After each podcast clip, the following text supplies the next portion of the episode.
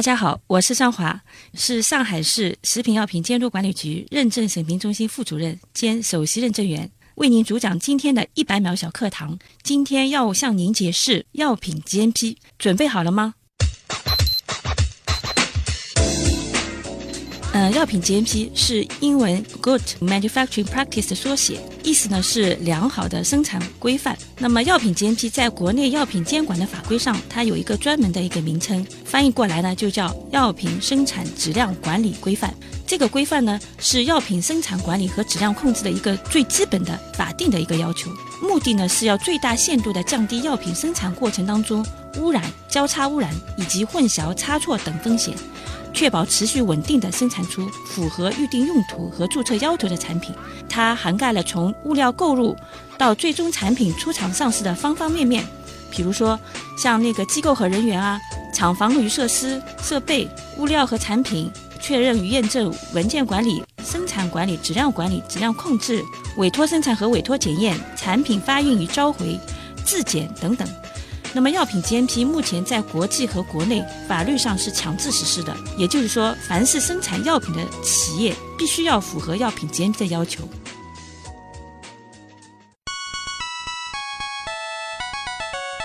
节目准备好了吗？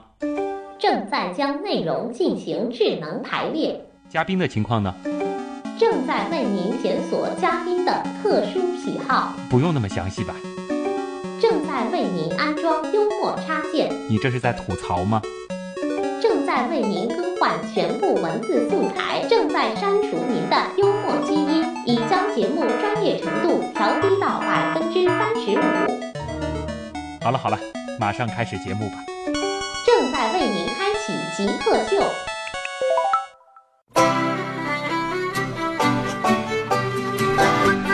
欢迎来到本周的极客秀。大家好，我是对于药品质量的关注仅仅限于保质期和包装是否完整的旭东。大家好，我是千方百计要找出药品生产过程当中缺陷和风险的张华。嗯，今天我们要聊的这个主题，其实很多朋友非常非常的关心啊，就是。食品药品的这个监督和管理，那么张华老师呢是来自上海市食品药品监督管理局认证审评中心的副主任兼首席认证员。那么您监管的就是药品的生产。是的。今天我们的主题其实就会和药有关。那么首先先进入极速考场，我们先来了解一下张华是一位怎样的极客。极速考场。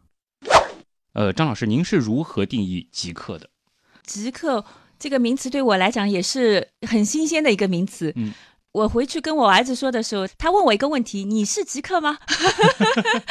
后来我在百度上也查了一查这个极客的一个定义。那么我想就是说，一开始这个极客的个比较负面的一个词，对。但是从我的那个职业来讲，肯定是一个比较正面的。你觉得这是一个很 啊啊啊！对。然后是对我们这个就是说呃监管能力的一种就是极好的一个评价的一个一个，也是体现了一个就是老百姓对我们希望希望你的能力是非常非常非常极致的。对对对对，就是其实包括就是前面小课堂讲到的这个 GMP，其实它涉及的是包括管理，包括这个生产很多很多的环节。是的，它其实涉及的知识领域也非常的多。是的。既然您已经给极客下了一个定义了，而且前面也说了，您儿子是说问你你是不是极客啊？呃，那么你自己觉得你曾经做过的这个最极客的事情是什么？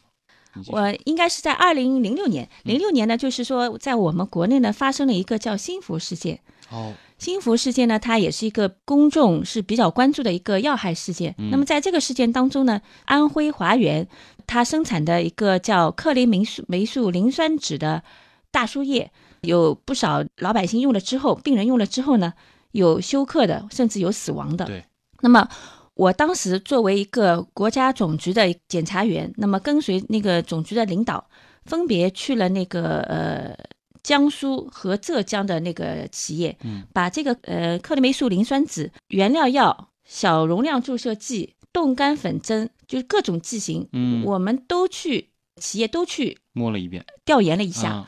然后呢，就是说了解到就是它这个产品到底有什么样的一个特点，嗯，然后那个就是为什么，嗯，那个现在的那个那个会发生这样一个事件，那么最后呢，我们是发现了，就是说。批准的这个产品的生产工艺实际上是很有问题的。哦，那么从国外来讲，它的原研药实际上它批的是一个不用那个热力学灭菌的嗯这样一个无菌的产品，是一个溶液剂。那么到了我们国内呢，我们批准它的工艺呢是要经过灭菌处理后的一个产品。嗯但是呢，这样一个产品呢，你灭菌处理后，它就很容易降解。哦另外呢，就是说在生产过程当中，我们也没有要求这个产品完全按照无菌工艺的环境来生产，所以呢，病人在用药这个过程当中呢，就会因为产品本身的这样一个缺陷，产生了一些药害那个那个问题。嗯那么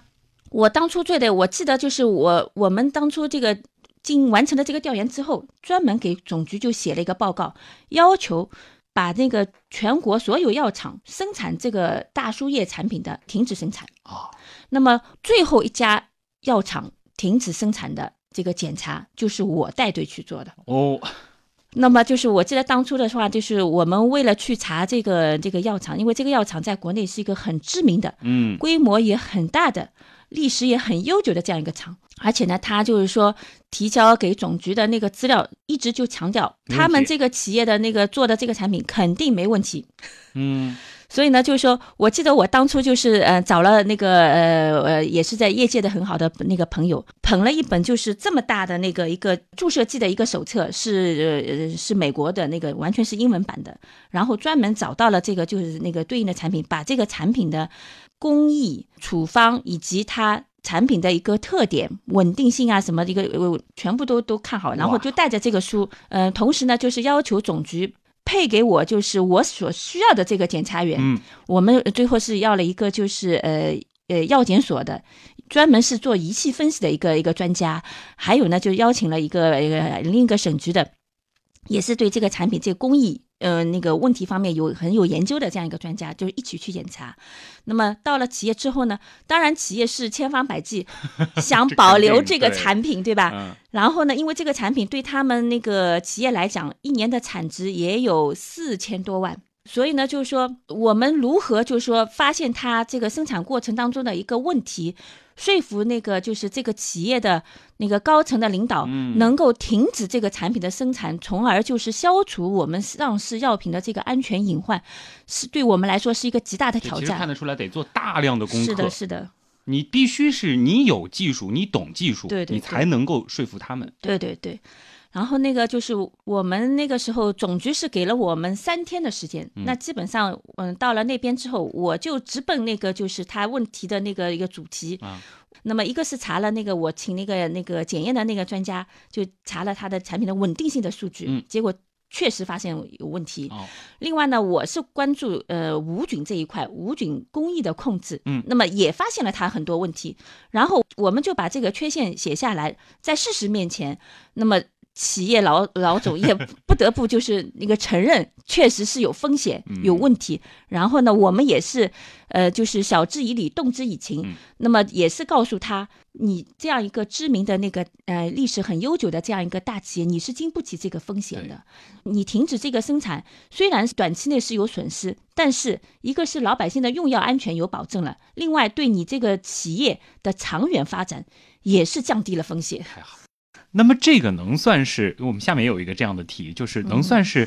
呃你做的这个最自豪或者是最有成就感的事情吗？啊、这个可能还不算是我最有自豪感的一个、啊。一个事情，因为从我们那个这个制药行业的这个人来讲，嗯。我觉得这个我们是排除了一个地雷，嗯。实际上是做的这样一个弥补的这样一个工作，嗯。但是我觉得不是引以为自豪的，哦。因为这个事件发生了之后，对我们整个那个制药行业，对我们监管部门来讲是有负面影响的。对。如果是我，呃，你要说，呃，我让我引以自豪的这个事情呢，我觉得就是说，去年我去世界卫生组织担任 GMP 检查员这件事，我觉得是更让我引以为自豪的。去直接去世界卫生组织，对，是去他们总部，对对对，在哦日内瓦总部。在那儿生活了多长时间？呃，一共是呃受国家局委派到那里做检查员，一共是工作了五个月。五个月，对到那儿就是去做检查员的。是的，是的。哦，这个为什么会派您去呢？呃，那么因为就是我们那个药品 GMP 的检查呢，它有一个国际组织，嗯，叫药品检查计划合作组织。那么就是说，如果就是你这个国家药品检查这个能力达到这样一个国际认可的水准的话，你就可以加入这个组织。哦那么我们国家呢，目前还没有加入到这个组织当中，嗯但是呢，我们总局也有这样一个计划。那么就是说想加入这样一个组织，所以呢，他在国内呢也选派最好的那个检查员嗯到那边，一个是去学习，看看我们自己的那个检察员是不是达到了那个国际的检察员的一个一个水平。啊，确实让我就说跟国际上的那个 GMP 专家，嗯跟他们一起去检查，近距离的一个学习，然后面对面的一个交流，最后呢，就是说。我觉得我也没有那个呃让总局失望，然后也是他们那个世界卫生组织也是认可我，嗯，我觉得下一个问题特别适合您，就是好习惯、坏习惯，尤其是好习惯。做这个检查工作，其实好习惯特别重要。好习惯就是一个你要事先做好充分的准备，嗯这对做好一个检查是至关重要的。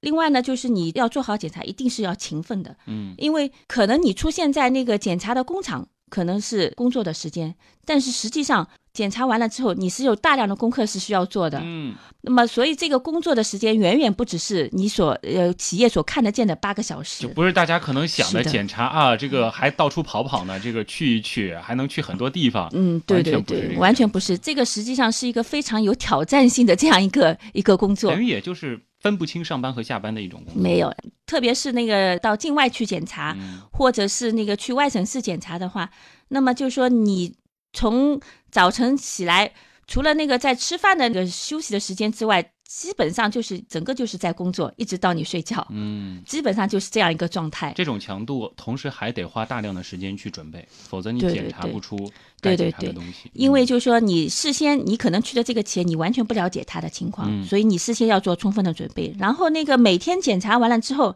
那你一定要对当天检查的那个那个发现的问题要有一个很好的梳理。嗯，然后呢，你还要要计划好你第二天要查哪些问题，有没有就是第一天检查所遗漏的那个遗漏的嗯哎。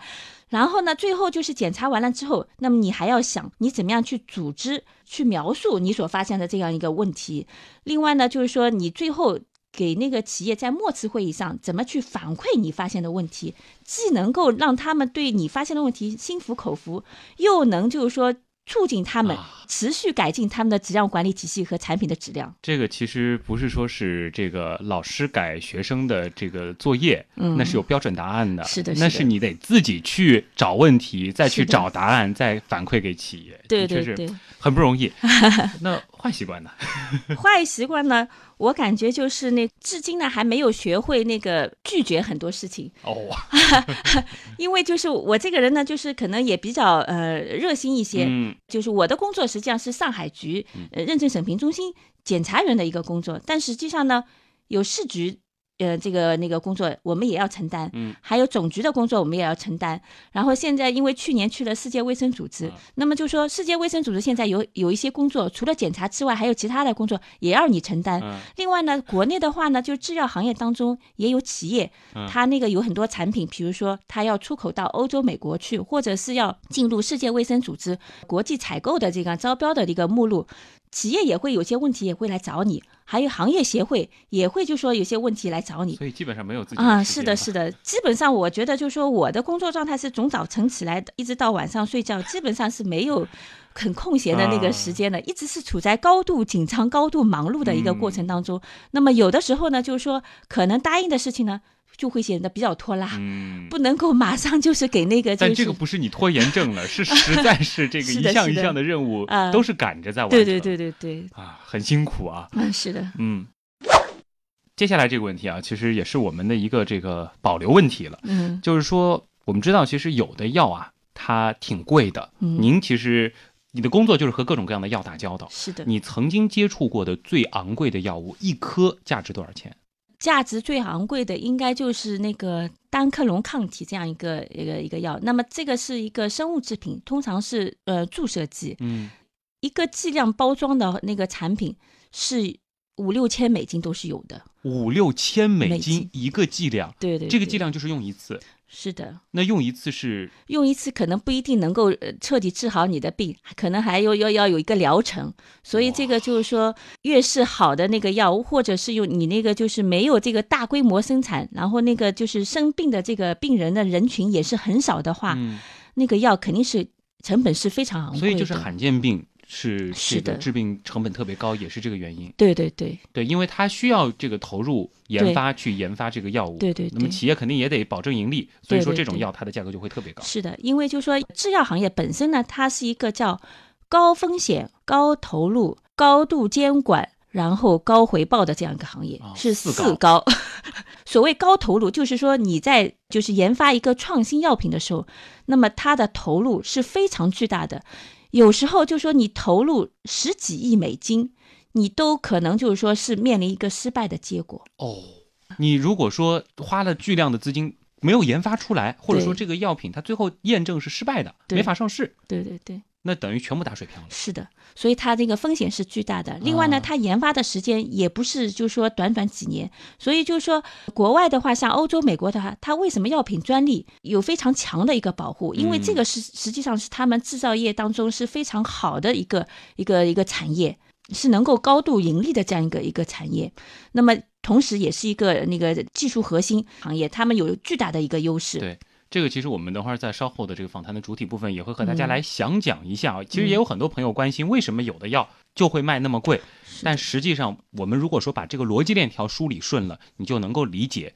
为什么药它会有那么贵的了。对对对，那么，其实这个问题的关键是您刚刚说了那个那个什么药啊，我我这个名字我已经听不出来了，一个很复杂的一个名字，呃，一颗五六千美金。那么，请问您现在一年的收入大约能够买多少这个剂量？啊，我的收入就说一年也就是呃十二万到十五万这样一个水平。张老师，您是第一个直接在我们的节目当中把确切的数字报出来的。我开始还是想说，就是您是按除，比如说除一除它的那个剂量嗯嗯啊。不过这个数字其实和您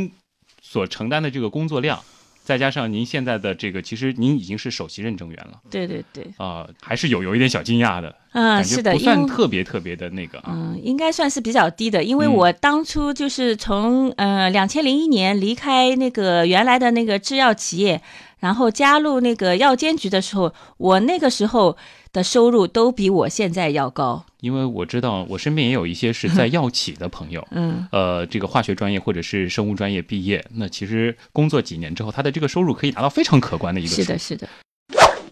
那么接下来这个问题是，不考虑其他所有的情况，你最想做什么？情况，我最想做的就是还是要把这个 GMP 的事情要做好，因为从我们目前来讲呢，我们新版 GMP 的标准已经达到跟国际接轨的这样一个水平了。嗯那么接下来呢，就是我们怎么样把这个标准要实施好。那么从监管部门来讲，我们现在跟国际上还有差距的地方，就是我们没有把专职的检查员队伍建起来。嗯，我们现在的有比较多的。检察员都是兼职的，这个兼职的意义是什么呢？就是说他在药监局系统里有有他自己的工作，比如说在药品那个检验所，嗯。或者是在其他的那个岗位上，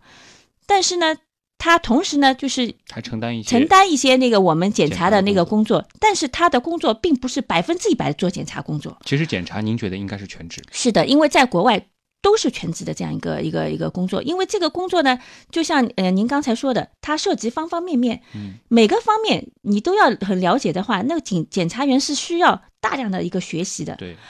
而且是需要积累经验的，因为你去一个药厂检查的话，药厂生产的产品是不一样的，那么它的那个厂房设施条件、人员可能都是不一样的。你怎么样在千变万化的这个情况下，能够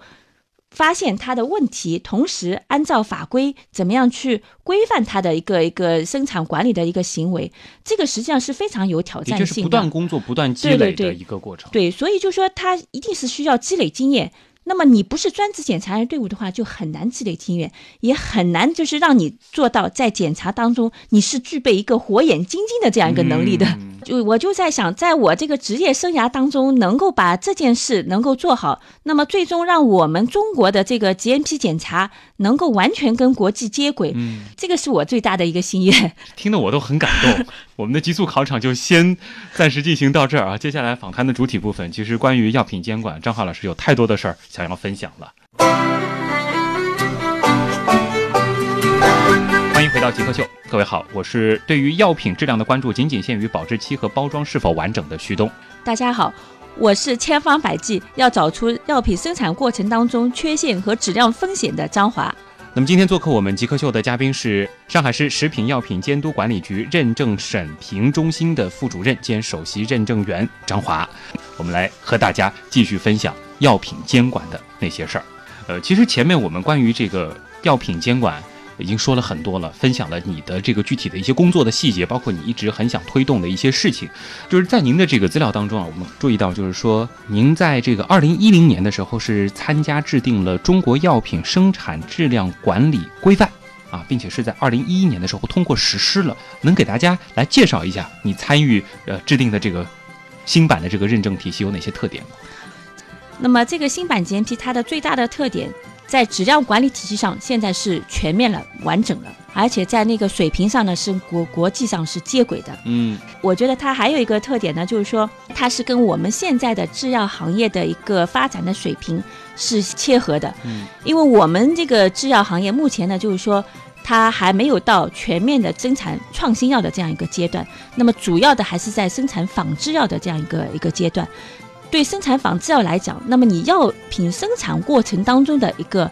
呃管理。质量的控制是至关重要的。那么这个规范的那个实施，可以推进我们这个制药企业在这个质量管理这个呃水平上能够提升一个台阶。嗯，其实您刚刚说了一个横向，就是在国际水平上这个平台上，其实咱们也是属于比较优秀的一个标准了。嗯那么纵向就和过去相比，我们主要是有哪些进步呢？啊、和过去相比的话，那我们那个进步的东西应该是比较多的。哦，那么，因为我们国家实施 GMP 呢，时间也不是很长，嗯八八年呢是刚刚开始有了我们国家第一部，就是卫生部颁布的一个呃一个 GMP。嗯，那么到了一九九二年呢，那个就是 GMP 又有修订，然后在九八年之前，这个 GMP 都是自愿实施的。哦，不是政府强制实施的。正式的从那个就是九八年开始，我们那个监管部门、药品监管部门才强制要求国内的生产企业去实施这样一个 GMP，同时呢，通过认证的企业呢发给 GMP 证书。那么我们现在的这 GMP 跟原来的那个 GMP 相比，在质量管理体系上它是更全面了，因为我们原来那个就是呃九八版的那个 GMP 呢，它更多的是强调你硬件上。厂房设施上，对应该要达到一个什么样的一个标准？但是我们新版的 GMP 除了在这一块，我们是尤其是加强了、强化了软件管理的这样一个要求，对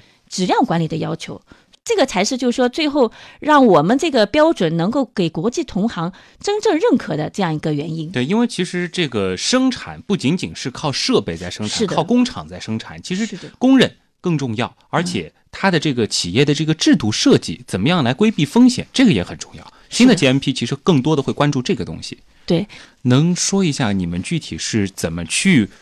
监管的吗？因为呃，您刚刚提到了持续稳定，我感觉这个应该不是跟企业说好啊，我明天来检查，应该是会有这种类似于飞行检查这样的模式吧？现在飞行检查是我们那个就是主动监管的一个最主要的一个一个方式。嗯那么从我们那个上海局来讲，从那个二零零七年开始，都是从预先通知的检查改为飞行检查了。有这样子的一个检查的方式，那么企业它时刻得绷紧这根弦了。是的，因为如果说我们查出问题的话，是怎么处理呢？如果查出问题的话呢，就是说我们首先呢对那个缺陷，它也是有一个按照风险的那个等级是有一个分类的，嗯，有一般缺陷、主要缺陷和严重缺陷。那达到严重缺陷的话，那他肯定是要收回 GMP 证书，嗯，或者是不让他通过认证，他只能是停止生产，是是这样一个，基本上是这样一个对于企业来说，它的这个经济风险就非常大了。啊，那是。其实从我们那个监管部门来讲呢，我们也不希望企业有很多的那个缺陷，我们是希望企业能够做好，哎，毕竟药企它还关乎的是老百姓的生命。对对对对对，嗯那么、呃下面一个问题是这样的，就是说实施这个新版的 GMP 啊，对于整个促进行业结构调整和转变增长方式，呃，到底有怎样的一个意义呢？好像您觉得这个意义非常重大。从我们制药行业来讲，我们是现在是处于生产仿制药这样一个阶段。嗯我们中国实际上是一个仿制药的大国，可能我们百分之九十五以上的那个药都是仿制药我。们可能得给大家科普一下仿制药是什么。哦，仿制药呢，就是说，呃呃，就是相对你创新药来讲的，创新药就是说，这个世界上从来没有人做过这样一个药，啊，然后呢，有一家企业，然后把这个药研制出来，嗯那么这个药呢，实际上就是叫创新创新药。那么后来其他的企业你再去做这个药的话，那么实际上都是这个创新药的仿制药。哦，是所以说是这样子的一个一个概念。那其实我们在市面上见到的大部分的这个国产药，它还是停留在仿制药这个阶段。对对对，实际上因为我们经济能力有限的，嗯你要做一个研发的话，要高投入。那我因为我到那个呃美国也去看了很多那个国际知名的跨国公司，嗯他们的那个研发的那个实验室，那他这个实验室所有的仪器设备，所有的那个科学家，他不是说你有几台仪器。他可能是成千上万，科学家也是上千、成千上万的。是。最好的科学家对对对，比如说我以前去过的那个那个叫 Amgen 那个公司，安进公司，嗯，那么它是全球最大的生物制药那个企业，这个企业光我们那个就是呃北大毕业的学生就有两百多个，这还是一个北大，对对对对对，它是一个全球性的，是的。那么所以就说这个在投入上是没有办法抗抗争的啊。我们国内的任何一家那个呃制药企业是没有办法，就是跟这些跨国公司去相拼投入，哎哎、嗯是是相相比拼的。嗯，那么另外呢，这个研发是风险是很高的，你投了钱不一定有有产品出来。没错，所以我们现在主要还是要把仿制药做好。嗯那么我们仿制药的话，你要把它做好的话，关键你就在生产环节。所以我们现在这个新版的 GMP 主要就是解决怎么样保证仿制药在生产环节这个质量的问题。啊，那保证了这个质量之后，呃，有利于这个促进创新吗？当然是有利于的嗯啊、因为为什么呢？就是说你要发展的话，你也有一个就是先仿制，然后再创新的，一步一步走的这样一个你得先把过制的事儿做好了，对对对你得让这个药品活下去，对对这个药厂品牌也活下去。那么之后你就有更多的这个精力和资金对。去投入研发了。对对对，所以就说，嗯。就是像一个婴儿，你一定要一步一步先学会走，然后你嗯。才能可以要求他去跑，对，对吧？新的这个 GMP 会对企业造成额外的这个负担吗？呃，那肯定是的。嗯，任何那个产品的质量，它都是有成本的，要投入巨额的那个资金去改造它的厂房，去雇佣更优秀的那个人员去管理这个工厂，对吧？所以呢，就是说这个成本肯定是提高的。但是我在想。就从我们那个老百姓来，呃，那个需求来讲，我们现在因为经济也发展了，嗯，呃很多老百姓手里也有钱了，经济能力提高了，对，他也需要优质的那个药品。我能选择的话，我可能也是倾向于会选一些比较好的药物。对对这个其实因为身边其实也会有有一些这个呃，比如说去医院看病的情况，其实。嗯这个之后，其实本来我也想准备这个问题的。这里我们其实可以先来聊一聊，就是说，呃，有的时候这个医生也会问这个进口药和这个国产药，嗯，还是会有一些朋友他会想当然的说，我有钱，我选进口药。对他可能也是更关注的，它其实不在于进口和国产，而是在于药品的这个质量。对。那么如果说我们的这个国内的这个质量上来了，那么老百姓其实也愿意承担这个更高的一个一个呃这个价格。是的，那其实我觉得从企业而言，我也可以梳理这样子一个逻辑链条，您看看是不是这样啊？就是说，呃，因为我们除了生产的成本之外，我们还得去考虑一个这个，如果说这个企业出现了一些这个公关危机的时候，如果说是出现了这种产品质量问题的时候，它所造成的这种潜在的经济损失的风险，其实把这个东西考虑进去之后，其实它是可以抵消的，因为 GMP 其实保障的是它整个生产。呃，能够尽可能的少出现这种意外。啊，是的，你你刚才的那个那个那个解释，我觉得是非常到位的，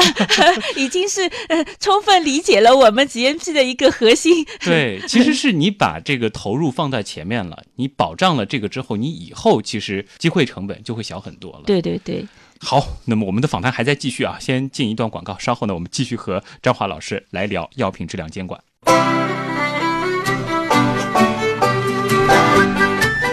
欢迎回到极客秀，我是对药品质量的关注之前仅仅限于保质期和包装是否完整的徐东。大家好，我是千方百计要找出药品生产过程当中质量风险和缺陷的张华。嗯，但是其实和张老师聊了半期节目之后，我越来越对现在的这个药品质量放心了。我觉得我继续关注这个保质期和包装是否完整就够了啊。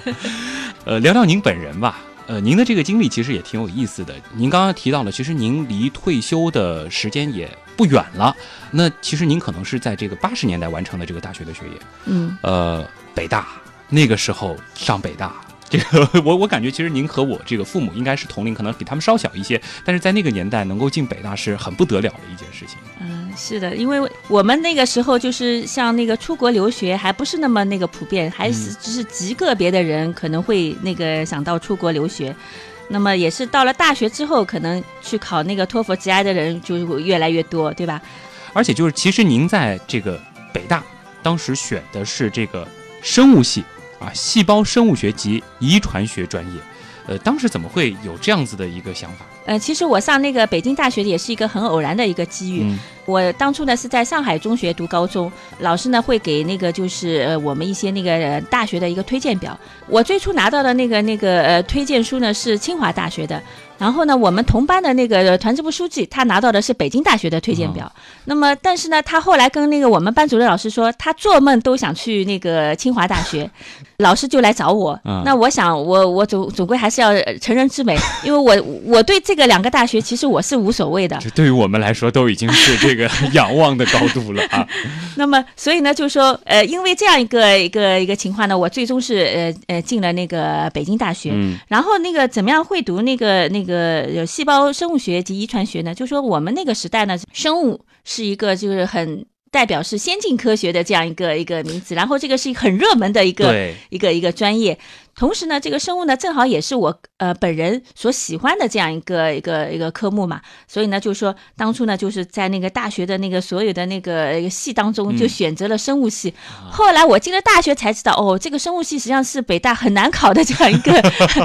一个一个系，对分数要求是非常非常高的。大家可以去查一下这个历 历届这个这个专业的这个录取分数线啊。然后我们那个那个一个班级的那个同学当中，呃，有一个是北京的呃理科状元，嗯，还有一个是河北的理科第三名，哇，还包括还有那个湖北省的那个就是全国呃那个数学竞赛的那个获胜者。考虑到您是八十年代读的北大，然后读的是这样一个专业，其实整个八十年代、九十年代、零零年代，呃，这个生物专业其实它的这个就业前景也好，它的这个创业前景都非常非常的大。可能在你同班同学当中，已经走出了很多现在这个收入非常非常高的一些朋友了。嗯嗯，是肯定是有的，因为就是我去那个二零一一年我去美国作为那个访问学者呃的时候，那个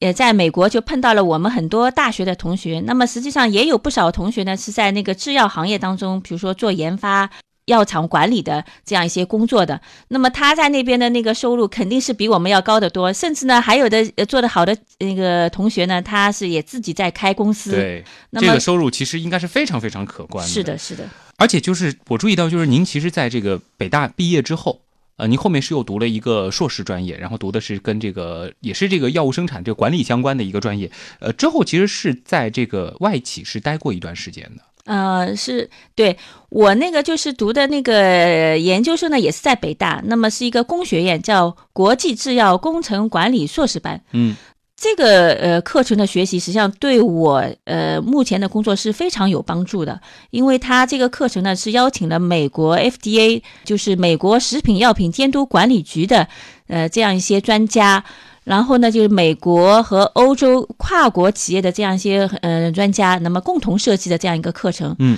所以呢，就是说通过这个课程的学习，我实际上是让我对这个制药行业、对药品监管理解是更全面了。啊，毕业之后呢，第一个工作实际上就是在药企、药品生产企业工作，是做他们的这个质量管理吗？实际上是做生产。生产。啊，对对对，因为就是在一个就是呃，我第一个工作呢就在上海生物制品研究所，嗯，也就是在那个就是那个广播大厦很近的这个地方。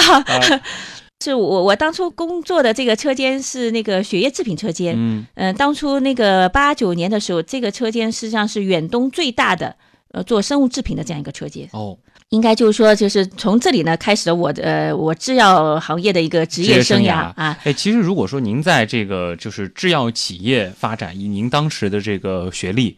其实到现在的话，可能收入会比你目前的这个状态再高很多很多。呃，后面怎么会想到就是进到这个呃食药监的呢？嗯，进到那个食药监呢，我觉得也是也是有个机缘巧合啊。嗯那么就是说，呃，我最后一个呃工作的一个制药呃企业呢，是一个是一个外企。嗯，那么这个外企呢，当然也也也在上海，那么就是离家比较远，嗯在那个五四农场。哦，也是那个呃改造的一个厂房，然后嗯通过一个 GMP 的认证，最后呢就是投入生产。那么最艰苦的那个阶段呢，实际上是就是我们在那个奉贤那个都是租的那个就是居民的那个那个房子，然后就住在那里，哦，不是每天都能回来的。可能还是跟家庭的原因有关。对对对，也是经那个好朋友介绍，正好药监局在招这个这个呃招这个检察员，那么通过那个那个就是呃面试之后，那么就进入了这样一个这个。呃进入了我们那个审评中心我，觉得啊，就开始可能您心里还是这样想的，就是进体制内工作，相对来说可能这个比较这个稳定一点，然后稍也没有这个在这个企业里面压力那么大，工作这么忙。但是可能联想到您现在的这个工作状态，其实也未必啊，工作反而更忙了。对对对，嗯因为一开始呢，就想呃先找一个就是离家近一点的那个、嗯那个单位啊，去去做一做。但是呢，那个时候压力也是很大的，嗯因为就是买了房子还要还贷，然后那那个第一个月我我记得我到那个认证审评中心，第一个月拿到的工资才六百多块钱。啊，我想我怎么 还惊贷？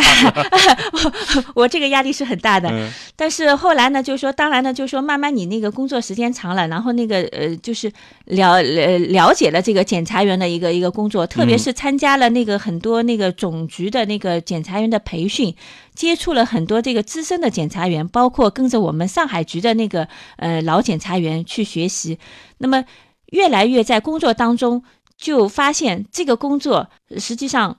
是很有意义的一个工作，然后也是我很喜喜欢的这样一个工作，因为我之前在好几家那个药厂都工作过。嗯从我的个人简历来讲，过个两三年就换一家企业来说，可能对我要找一个这个下一个制药企业来讲，实际上这个简历是不是很好的？就人家嗯看你好像经常在跳槽。哦，但是呢，我现在就是做了检察员之后，那我觉得这些经历反而是反而是我做检察员的一个优势。对我在不同的那个制药企业所学到的这样一些专业的知识、管理的那个经验，对我这个检察员都是有用的。嗯因为我现在的那个工作要检查各种类型的那个企业，那么如果我有有些那个产品我自己是做过的话，那我检查他们就比较容易。哎，就也就是说，如果说你以后要去招新的检查员，你可能也会考虑有没有这样子的一个背景。嗯、应该就说我们现在那个 上海局我们部门的那个所有的检查员嗯都是有制药企业背景的，我们只招这样的人做检察员。这个其实也给我们的听众提了个醒了。如果说有志要加入这个张老师的这个队伍的话，可能还是要有这个药企工作的背景。是的，嗯因为就是说从那个国外监管的那个经验来讲，比如说像欧盟的那个 GMP 检查员，他们都是招有工业界背景的这样一个人来做那个检查员的，嗯因为只有这样的人，你才能在检查过程当中你能发现问题。对，打个比喻吧，嗯，你一定是做过驾驶员的，那么你去做交通警。才是能够这个在执法当中是比较合适的。是，呃，我们不知不觉带出了这个稍后的这个问题来了当中的一个问题啊。那么我们还剩一点时间，马上就进入问题来了，我们来回答几个网友比较关心的呃跟药品监管有关的问题。问题来了，问题来了，问题来了。第一个问题呢是来自网友惠理。其实我们前面聊的很多的呢，我自己呢是首先把它脑补成了西药，但是其实在中国我们还有中药，包括很多的这个中成药，其实也是工业化生产的。那么对于中药来说，是怎么制定它的这个评价标准？而且现在其实有一些朋友还会担心，因为中药它跟这个很多植物相关，会不会有一些农药残留的问题呢？啊，对我们那个就是呃药品生产质量管理规范 GMP 来讲，它无论是那个中药还是西药，在质量管理体系上，它的要求是一样的。哦，但是呢，规范当中呢，专门针对中药制剂生产的一个特点，专门有一个附录，就是说这部分的要求是针对那个中药制剂生产的。嗯是有一些很针对性的这样一些那个呃法规的要求的。那么，比如说，因为中药的话，首先要经过一个植物提取的一个过程，所以呢，就是说对中药提取车间它怎么设计、厂房设计，然后那个就是设备。都是有一些那个法规上有一些要求的。那么大家关心的那个农药残留的问题呢？呃，我们那个监管部门来讲，我们通常是要求企业对购买进的一个中药材，你首先要进行一个检测。嗯大家可如果呃有兴趣的话，其实看看我们那个就是呃二零一五年版的一个中国药典，你去看一下那个第一步。第一步呢，主要是讲那个中药的。嗯那么这个里面你可以看到很多很多的那个中药材，它的质量控制的项目当中都是有农药残留这个项目的。啊，那么，如果你把那个药材这个物呃农残控制住的话，那你最终做出来的制剂也就没有这方面的那个呃问题了。还是在这个源头上做好把控就可以了啊。哎，Miss You 他问的问题呢，是一种新药，它需要经过一个怎样的检测流程才能够正式上市？这个是你们会管控的吗？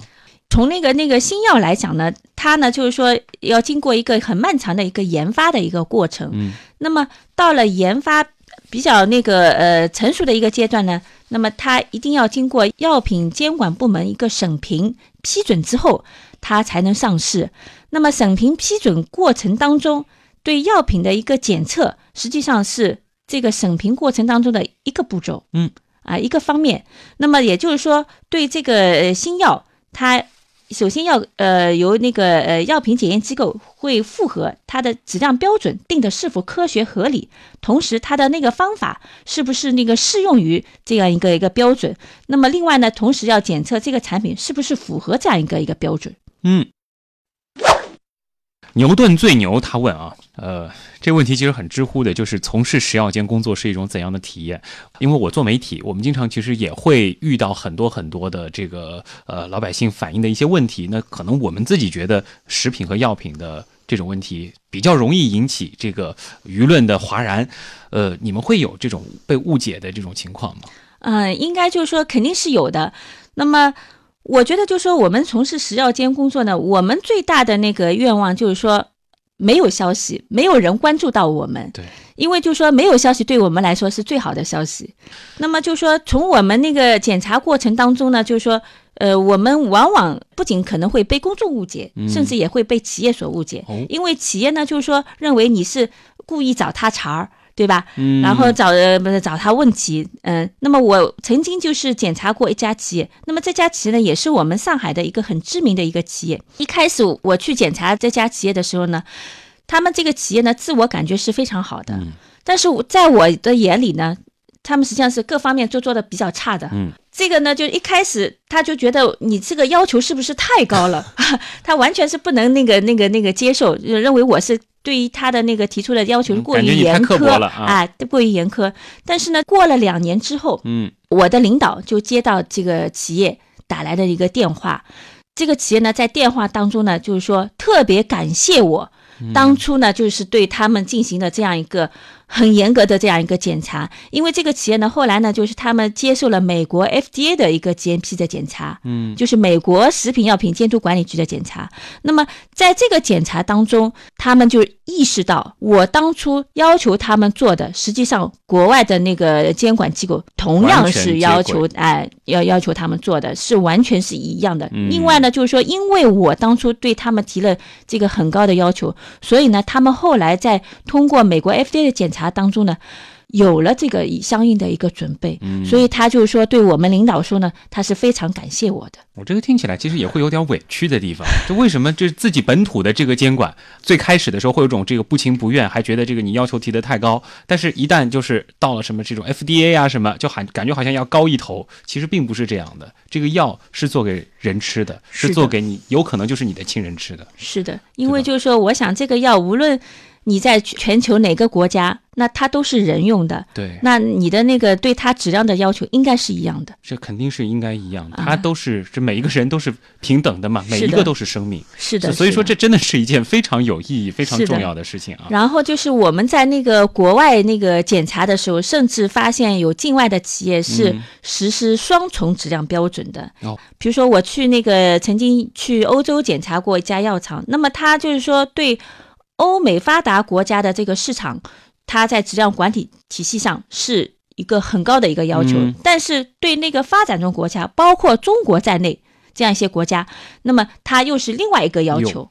所以就说我们当初这个就发现了这个问题之后呢，也是很义正言辞就跟企业指出了这这样一个问题嗯。啊。所以我说那个双重标准对那个任何国家的那个 G N P 检查员来说都是不可接受的。嗯，所以反过来说，我们自己的这个标准跟国际接轨也变得更重要了。是的，可能是因为就是原来就是说标准和标准之间有一定的这个我们说是梯度，所以说才会让他们觉得，因为你我做出来符合你们现有标准就行了，就没必要按最高高的这个标准来走。嗯，是的，嗯。因为就是说以前呢，就是我们那个境外检查也没有做，嗯。境外检查也是从二零一一年刚刚开始，呃，还处于一个试点的这样一个过程当中，所以呢，就是说以前的那个生产那个进口药品的那个境外企业没有就是接受过一个一个一个中国检察院的一个检查，嗯。没有接受过一个监管，